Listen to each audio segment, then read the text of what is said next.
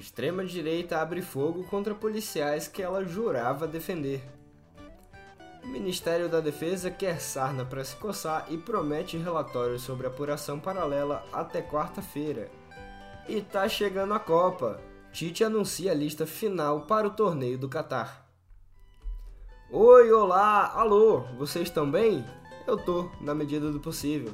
E falta pouco, gente. Eu sou o Olavo Davi e gostaria tanto de poder falar só de Copa do Mundo por aqui. Já que eu não posso, deixa eu te contar um pouquinho desse país insano no pé do ouvido.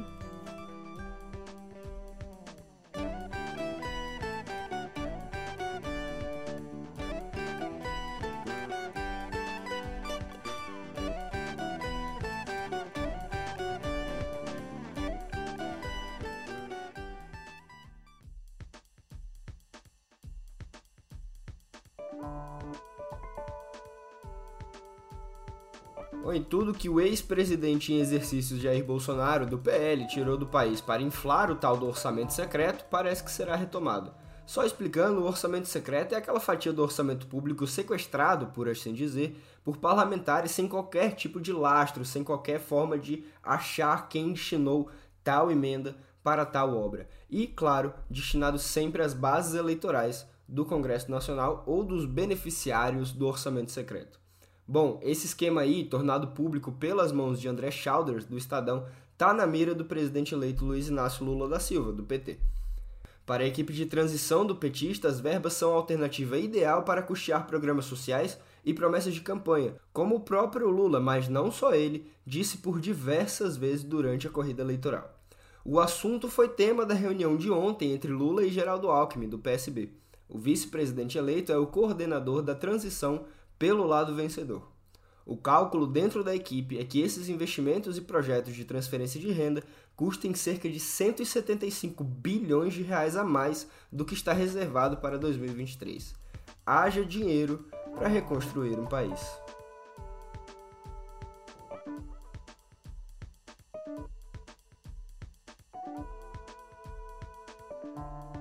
Por falar nisso, o Alckmin se reúne hoje aqui em Brasília com o relator do orçamento, Marcelo Castro, do MDB do Piauí, e com o presidente da Comissão de Orçamento, o Celso Sabino, do União Brasil do Pará. Um dos temas será justamente o remanejamento de emendas do relator para esses programas. O principal mecanismo para conseguir esses recursos, no entanto, continua sendo a chamada PEC da transição, que a equipe de Lula gostaria de ver aprovada até 15 de dezembro, mas que implica negociação com o Centrão o principal beneficiário do orçamento secreto.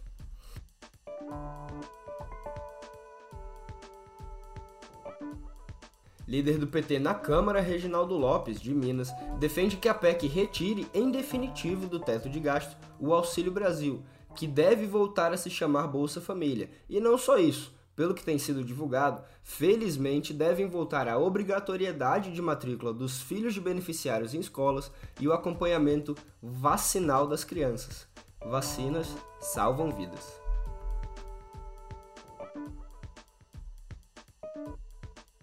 Esse trabalho todo de meio campo entre o que acontece agora e o que o novo governo quer que aconteça deve dar uma baita dor de cabeça, certo? Mais amargo que chuchu, e o chuchu não pode trabalhar sozinho.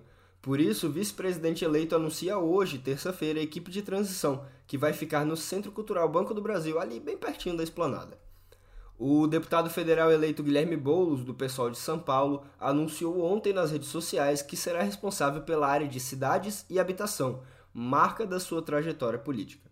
Futura primeira-dama, a socióloga Rosângela da Silva, ou Janja, ou Conja, deve ficar com a organização da cerimônia de posse.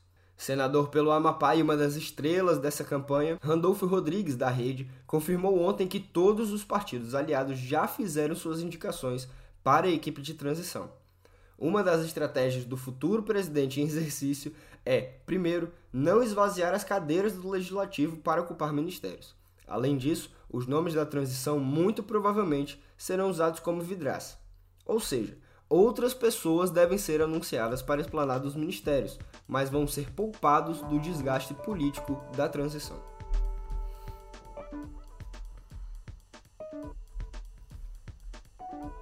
E enquanto o novo governo vai se instalando, apoiadores do ex-presidente em exercício são novamente alvo de Alexandre de Moraes. Ontem, o ministro do Supremo determinou que as polícias estaduais, a Polícia Federal e a Polícia Rodoviária Federal enviem os dados de caminhões e outros veículos que participam ou participaram dos piquetes golpistas nas estradas do país. Além daquele bando de um, bobão marchando em frente ao quartel, é claro. No despacho, Moraes cobra das forças a identificação de líderes, organizadores ou financiadores dos atos antidemocráticos as corporações têm 48 horas, ou seja, até quarta-feira, para responder. Para o ministro, as manifestações de extrema-direita afetam a segurança pública em todo o território nacional. E, convenhamos, já está na hora de dispensar aos golpistas o mesmo tratamento dado a professores, povos originários e movimentos sociais em pautas muito mais legítimas. Ou apenas legítimas, já que questionar a eleição não tem qualquer legitimidade.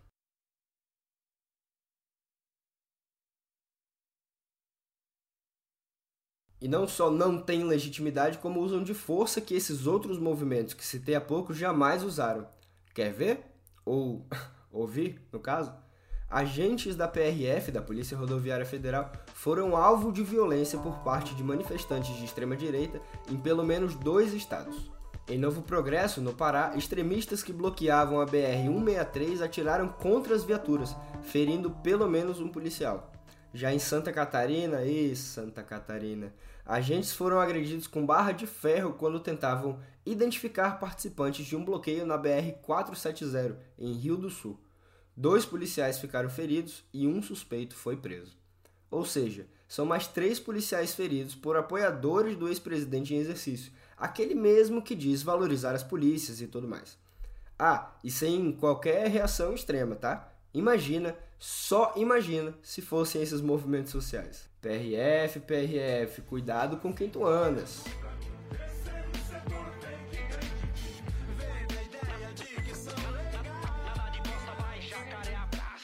E tudo indica que os auxiliares do ex-presidente em exercício vão colocar mais lenha no fogo golpista.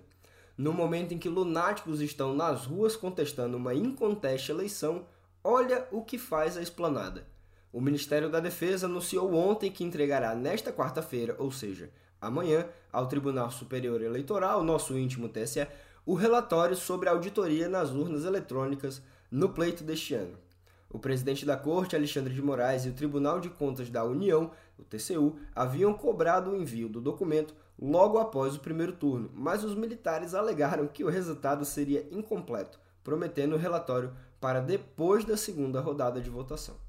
Então tá bom. Mesmo o exército que já afirmou que não tem condições de monitorar todas as armas que estão em circulação pelo Brasil, é esse que quer questionar a legitimidade das urnas eletrônicas. Que falta faz um meio-fio, hein? Por falar em eleição, os eleitores dos Estados Unidos vão hoje às urnas para as eleições legislativas que marcam a metade do mandato presidencial. Segundo pesquisas, o Partido Democrata, que hoje possui uma maioria bem tímida na Câmara e no Senado, enfrenta um cenário de pesadelo. A percepção de mau desempenho do governo Biden na economia ofuscou o debate sobre o aborto e os riscos à democracia, dando aos republicanos, extremados pelo ex-presidente Donald Trump, a chance de controlar o legislativo e virtualmente paralisar o governo de Biden.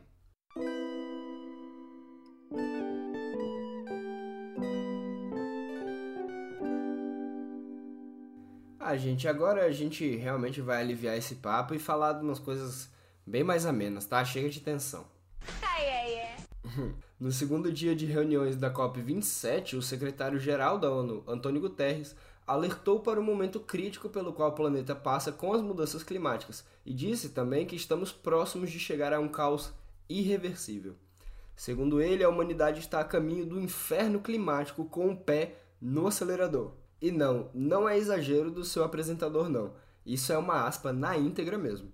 Mais tarde, o presidente francês Emmanuel Macron, Macron, demonstrou o desejo de pressionar os países ricos não europeus, como Estados Unidos e China, para que façam sua parte no auxílio dos países mais pobres a lutar contra as mudanças do clima. Ele também pediu que os países emergentes abandonem rapidamente o uso do carvão como fonte de energia presta atenção nessa notícia aqui, que ela pode ser boa para toda a humanidade e também para vampiros veganos. Pesquisadores do Reino Unido deram início ao primeiro teste clínico de transfusão de sangue criado em laboratório. O estudo tem como objetivo saber como o fluido recebido pelos voluntários do experimento se comporta dentro do corpo humano. O sangue é produzido a partir de células tronco flexíveis, que são direcionadas a se tornarem glóbulos vermelhos responsáveis por levar oxigênio por todo o corpo. O propósito dos cientistas britânicos é fabricar sangue para pessoas cujos grupos sanguíneos são muito raros, que dificilmente conseguem obter doadores. Mas imagina a oportunidade de negócio de vender sangue para alguns vampiros que não mais conseguem morder suas presas, que já estão bem velhinhos. Já estão encomendados. E passa a bola que eu tô na área. Agora sim a gente vai amenizar e vai falar de futebol, pelo amor de Tupã. Os 214 milhões de analistas políticos agora são 214 milhões de treinadores. Na tarde de ontem, o Brasil conheceu os 26 nomes dos jogadores convocados para a Copa do Mundo do Catar. Tá chegando, meu povo, tá chegando, mas ainda não copou por aqui. Com poucas surpresas, o esperneio geral veio logo no início com a confirmação da convocação do lateral direito Daniel Alves.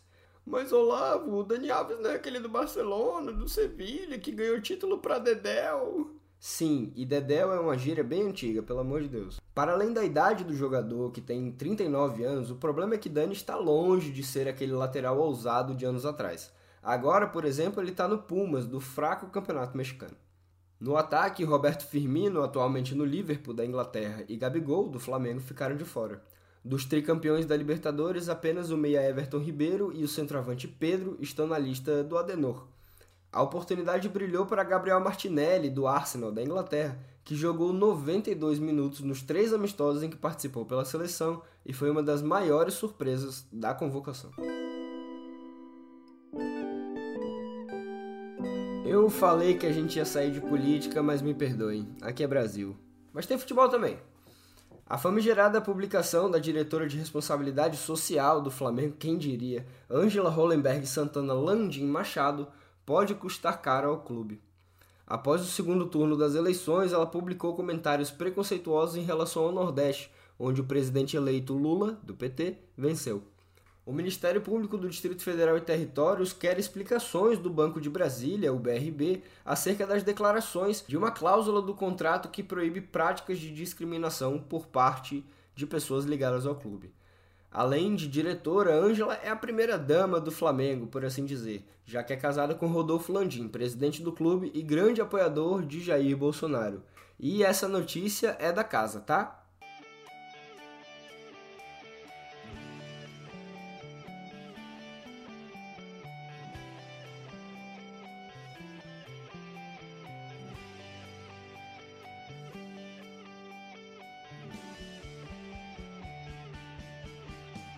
Não tem jeito, esse riff é inconfundível. E quem não reconheceu, por favor, melhore.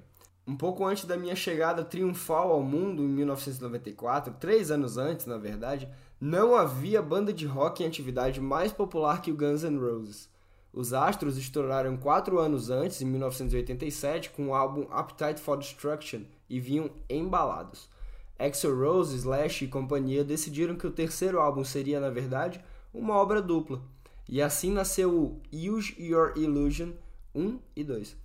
Eram 30 músicas inéditas e algumas delas se eternizaram, como a triste e fúnebre November Rain, a You Could Be Mine e a melhor versão de Knock on Heaven's Door do Bob Dylan e Live and Let Die de Paul McCartney. A aposta rendeu, com os dois ocupando o topo das paradas de sucesso. Desde então, cada disco vendeu 7 milhões de cópias.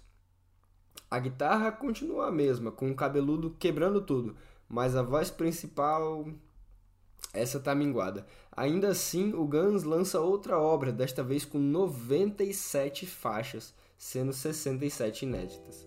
Alguns sucessos, como Don't Cry, aparecem em versões cruas nas primeiras gravações realizadas ao vivo pelo grupo.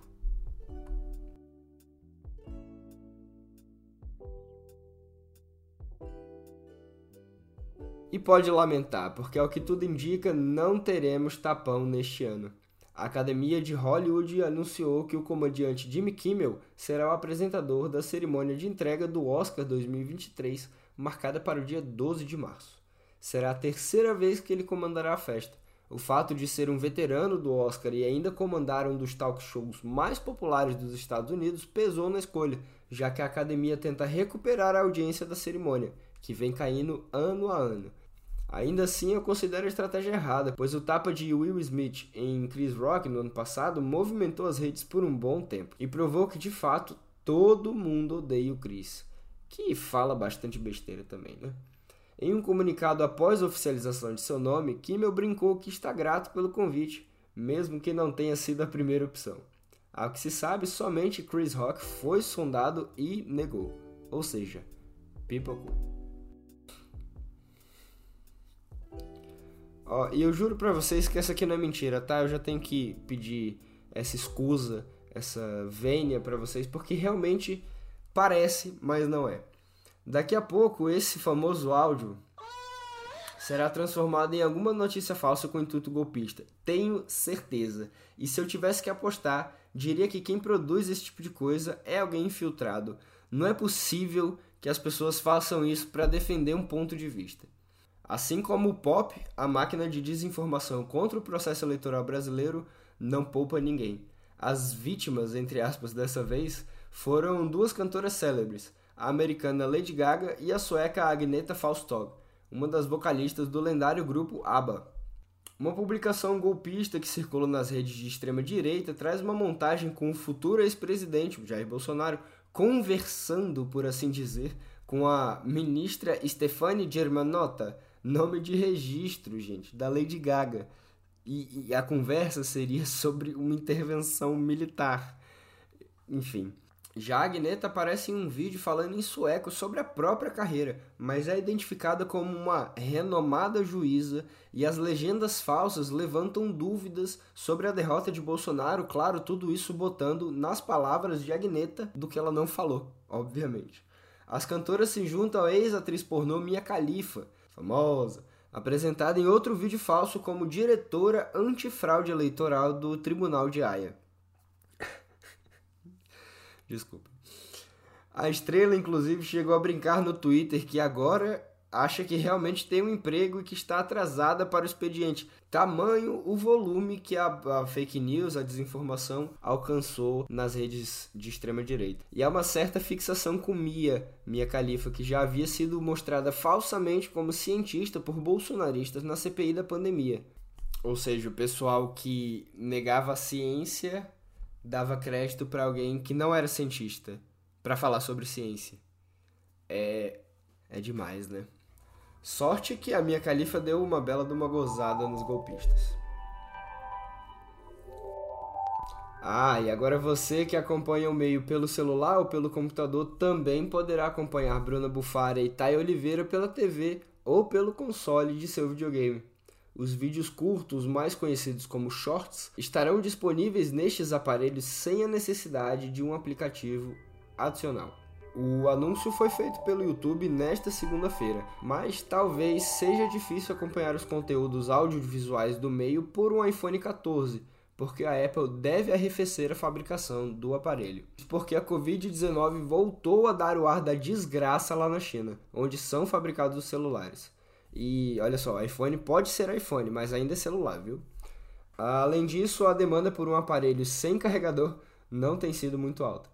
A meta de 90 milhões de dispositivos agora caiu em 3 milhões para 87 milhões. As maiores reduções se dão nos modelos 14 e 14 Plus, que são mais baratos se comparados à versão Pro.